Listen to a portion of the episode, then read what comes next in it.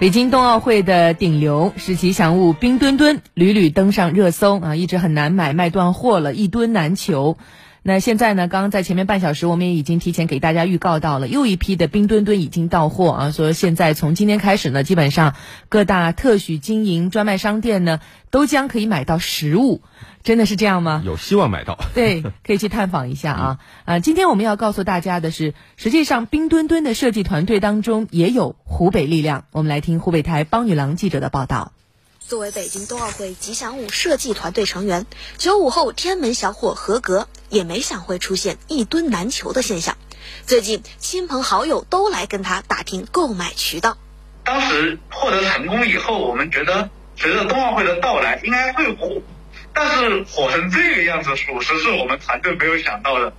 合格，大学毕业后考取广州美术学院艺术设计硕士，师从曹雪教授，也就是此次北京冬奥会吉祥物设计团队负责人。被问及冰墩墩问世后老少通吃的原因时，合格说：“这跟团队中人员组成有关，既有经验丰富的导师，也有天马行空的年轻人。”团队是一共有十四个人，七名是。老师，七名是研究生。这个当时是我们刚开始的时候，刚获得成功，刚卖的第一批，我们就团队所有人的成员的签名。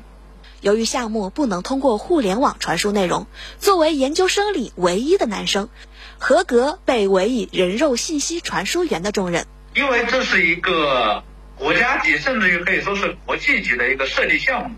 它的保密程度是非常高的，绝对不能出现，比如还没有发布就已经有样图出现在市场上的情况。所以最稳妥的方式呢，就是我把所有的资料拷贝到我的电脑里面，然后我把电脑整个带过去。有时候早上飞北京去征求组委会专家组意见，下午又带着修改意见飞回广州。无论节假日，随时做好起飞的准备。他也因此被团队笑称为“空中飞人”。体力上的辛苦，在合格看来不值一提。最难的是在没有明确方向的情况下，和其他团队角力，和自己较劲。最难的是方向性的把控，因为奥组委不会告诉我们他们到底想要一个什么样的东西。这个冰糖葫芦的这个冰壳呀，跟这个冬奥会的属性是完全契合的，所以我们就把冰糖葫芦的这个外壳作为它的一个灵魂保留了下来。后来在这个壳的冰壳的基础上，不断的对里面进行填充，有兔子呀、东北虎啊，确实是只有熊猫才是真真切切的能够承载得起。人家只要一眼一看，哎，就知道这是熊猫，这是中国的。